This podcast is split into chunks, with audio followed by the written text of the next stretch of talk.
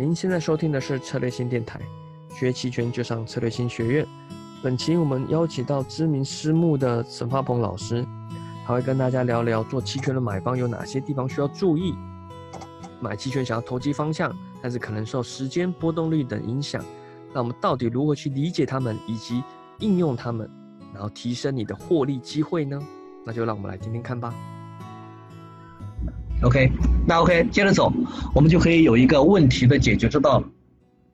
既然我们要在我们的买权交易里面尽量的让我们能够赌方向的时候，能够降低我们波动率或者说甚至时间消耗对我们的影响的话，我们尝试去找一些解决之道，那就是尽量让时间价值的变化对我有利，或者说是我们要把它控制在一个限度之内。我后面的课程就是后面我可能会大概会讲 Greeks 哈，呃，就是星期三会讲一下，今天就不讲了。然后简单来讲，其实用用 Greeks 去控制呢，就是控制 Vega 尽量为零或者负，呃，然后 Theta 呢尽量为零或者正。那这个时候不展开，我们就回到今天这个课题，就直接用时间价值和内在价值比较简单的去控制，就是从时间价值的角度去解决问题，有几个方向。第一个，我们尽量的控制时间价值占期权价格的比例，越小越好。因为越小的话，我们前面测的，那你只要这个比例越小，受波动率的时间影响就越少。然后第二个呢，想办法我们将时间价值降到零，有没有可能降到零啊？我降到零之后就不受波动率和时间的影响。然后第三个，尽可能准确的预测波动率的走势，这个呢，我认为难度比较大，包括我自己在内都有可能经常会预测被打脸的时候，所以说这个我不期我我们也不期许自己可以把握的那么准确。变被动为主，所以说我们也可以这么想，但是不要去完全依赖。然后 OK，我们就接着来去对比一下。既然找到三个方向，核心的就是控制时间价值部分在我们头寸里面的比例。我们来来来，就用实际的例子去看一看不同行权价的期权时间价值的差异。这里面我刚才已经用实际的永春 Pro 的例子给大家看了一下，在右键栏位设置，大家可以直接把时间价值部分调出来。然后 OK。基本上有个规律，就是期权的时间价值平值附近最大，然后往两端走呢都是越小的，然后时间价值占期权价格的比例呢，实值端小，虚值端大。为什么呢？因为虚值端没有内在价值，所以说它有的钱呢全部都是时间价值。这就是为什么在波动率大幅下跌的时候，买虚值赌涨赌跌的人最容易赚了方向，输了钱，就是因为他的。虚值期权的时间价值部分占的比例是百分之百，就它基本上是完全和不银行波动率相关。OK，那怎么去解决这个问题？我们也用了一个例子，呃，这里面我一般我以用看涨为例，假如我们去看涨一个行情，可以简单的去买入买入那个看涨期权，这里面买入看涨期权就分一个买入实质期权。买入平值期权，因为我做这个 PP 当天收的价格是二点四幺九，所以说买入二点二的扩就是实值期权，买入二点四的扩就平值期权，买入二点五的扩就是虚值期权。买实值、平值还是虚值？然后呢，可以构建一个牛市差价，比如说我买了二点三五的，卖了二点五零的，买一个构建一个牛市差价，然后呢，我直接去卖出认沽。这五个就是基本上我们都是做涨的。都是做涨的策略，我们去对比一下这五个做涨策略在不同的这个条件之下的一个优劣，然后我们来看看，呃，这个几个策略面临的时间价值的成本的这个区别。第一个，买入深度实质的扩，它的投入权利金我在做的那天是呃两千四百零二块每张，然后其中包含了时间价值是两百一十二，然后第二个平值扩呢是投入权利金八百六十七，时间价值包含了六百七十七。然后虚值扩呢，三百九十七，全是时间价值。然后买入牛市差价呢，投入权利金，呃，就是做了杂差之后啊，因为有一买一卖嘛，投入权利金是七百七十八，然后时间价值部分呢是零点零零八八。然后 OK，然后卖出平值 put 呢，这边因为你是收权利金的，所以说你没有时间价值，你是你是完完全全是收时间价值，所以说你的时间价值占投入比例是零的，我们就记为零。我们来。看一看，在不同的变化之下，这五个策略在什么样情况之下，它可能会有不一样的变化。第一个，我们假如波动率不变，时间也不变，如果在同样的价格变化之下，这几个策略的预期盈亏。波动率不变，时间不变，那个这个对买方来讲，我觉得是非常有利的。也就是说，只有你预测的价格变化，没有了其他的任何的干扰。我这里面有两个星号哈，就我这里面的这个盈利率啊，全部是按照初始的权利金投入计算，也就是我按照你的敞口投入计算的，并不是按照你的这个所谓的这个投入资金计算，我按照你敞口投入的。比如说这个买入升值期实质期权，在跌百分之六的时候，它要亏百分之五十；买入平值期权呢，在跌百分之六的时候，它要亏百分之七十，呃，就是全就投入的权利金亏权利七亏七十七十啊，买入虚值扩呢亏八十。牛市差价亏六十，然后卖出平值 put 亏一百六十九，为什么呢？因为下跌了嘛，这个是义务方，所所以说他要亏的更多，比和全面收的权利比，他可能要亏的更多。然后如果是上涨的情况之下呢，买实扩涨二十，呃就赚了大概是二十，然后买平值扩呢赚了三三十八，买入虚值扩赚的最多。然后如果涨百分之六呢，你会发现还是买入虚值扩涨最多，然后买牛市差价五十五。呃，和买实质差不多，买平值货呢赚的第二，然后这个卖 put 呢赚百分之七十四。这里面给了我们一个信息，那就是为什么目前这么多人在赌方向的时候去喜欢喜欢去赌虚值去博虚值，因为他们都有一个前提，认为目前的波动率不怎么变，或者说时间比较短，他就愿意去放虚值去赌一个弹性，也就是说有可能会翻倍，也就是说虚值有可能最大的翻倍，这就是。呃，虚值目前这么受欢迎的一个原因，OK，在波动率不变的时候，时间也不变，那当然买虚值有最大的杠杆肯定是最好的。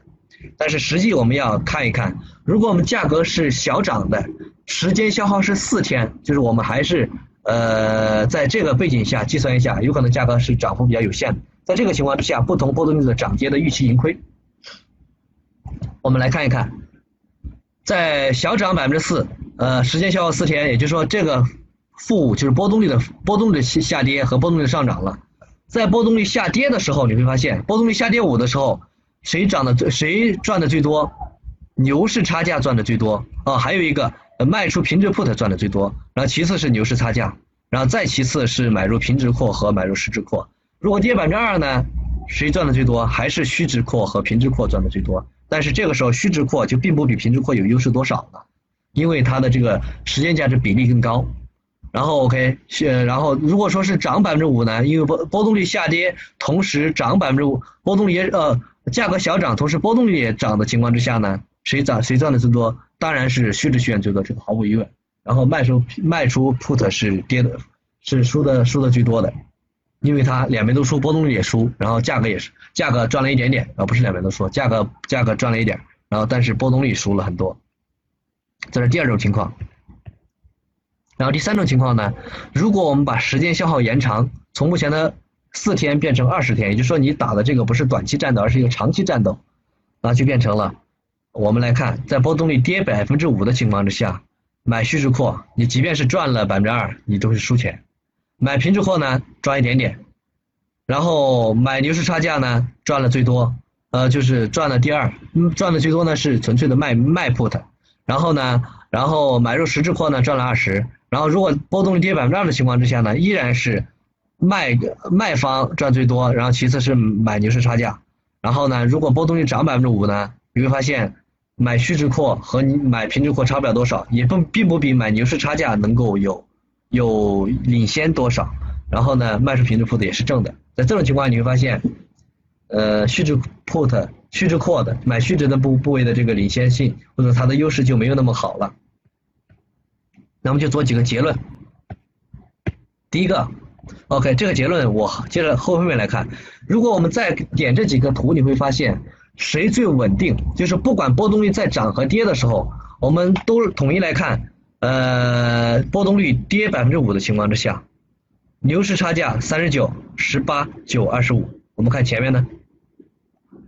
二十九、十八、十九、五，然后前面呢，呃，涨百分之二的时候啊，涨最近的是这个涨百分之二十的，五呃二十一、十九、三十八、五十二，你会发现这里面最稳定的始终是两个，我们暂时不计算卖出哈，因为卖出对于我们买权来讲，他可能不习惯，或者说他作为我们卖方来讲，这是后面聊的，因为它毕竟是一个风险无限的策略，在这个地方只是把它作为一个参考，暂不作为本处做推荐。前面这四个来讲，我们都看买入实质扩和买入呃牛市差价这两个，它的这个变化是不是最稳定？在百涨百分之二的情况之下，都是在至少是在二十上下吧，就是或者说是至少不会低太多。就这里面十九二十，后面是十八二十四，然后再后面是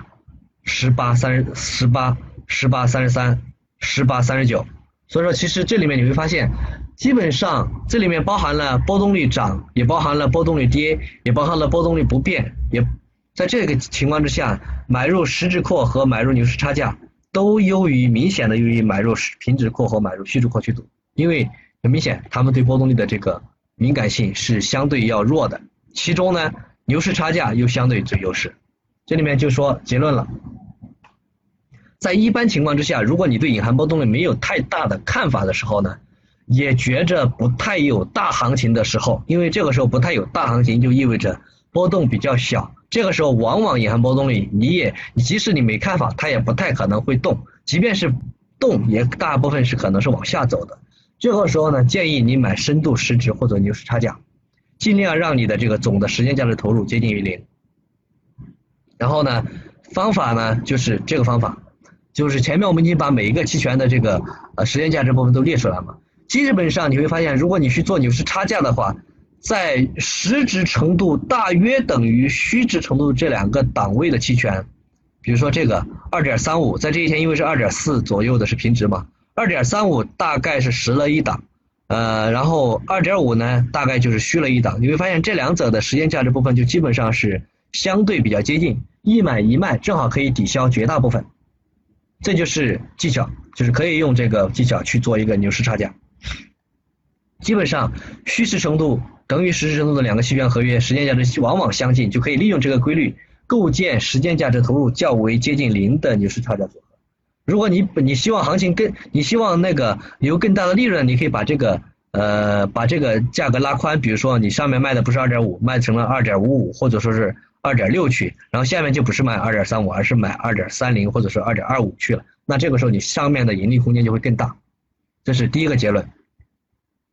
第二个结论，如果你对隐含波动有负面的看法，而且对于价格的上行预期不强烈，同时呢，对于不跌的预期强烈的时候呢，选出卖出认沽合适的。那这个时候，如果你不想选择卖出认沽，那 OK，那你最好就不做，因为你可能是买权习惯。然后结论三，如果你对隐含波动率持有正面的看法，就是隐含波动率比较低的时候，对价格上涨预期不强烈，对不跌的预期强烈的时候，这个时候你可以买入平值认购，因为。呃，隐含波动率，呃，你觉得会涨嘛，对吧？但这个时候呢，往往其实是比较这种时机比较少。这个时候呢，我是建议大家也是，呃，如果要做，也也按照我们后面的去走，按照波动率交易的逻辑去走，而不要去简单去买入平值认购去赌，因为这个时候你都没有方向的预计，那啊，你最好就不要参与。然后结论四，就是对价格上涨的预期强烈，而且幅度大，隐含波动率可以不敏感，为什么不敏感呢？就是。如果它只要不是太高，那你都可以有比较大的利润。比如说前面聊的那个虚值期权，大家看回放可以回去看一下。虚值期权虽然说遇到了隐含波动率的大跌，但也有可能在价格急速上行的时候，它一样会留一部分的利润。那这个时候呢，可以买入平值或虚值期权去赌。但这个前提就你一定认为这个上涨或者说下跌足够的强。OK，最后得出这个前面这第一部分的总结论。就是我建议哈，我个人建议，对于隐含波动率没有太大预测能力的人，在做交易的时候，要不就选择实值的期权去做，要不呢就尽量的选择牛市差价期权。我首选是牛市差价期权，其次推实值的这个呃期权，然后再往后走才是推荐大家在合适的时候去用一些所谓的虚值期权去赌博。OK。然后 OK，所以说结论一，我认为是更靠谱的。嗯，在大家预认为预测不了隐含波动率的时候，都建议用牛市差价和用那个呃买入实质期权去做。这是这一节。好了，音频就到这边。想了解更多的视频内容，可以上策略性学院网站。那如果想深入学习期权的实战以及各种策略的应用，欢迎参加我们的线下培训。在九月二十一、二十二，在深圳有办期权决策班，有我，还有周俊老师哦，跟大家讲解这个期权。那想报名的朋友们，欢迎咨询策略性小姐姐，或者是在策略性公众号，或者是在喜马拉雅电台下方留言咨询。那我们可以深圳见喽。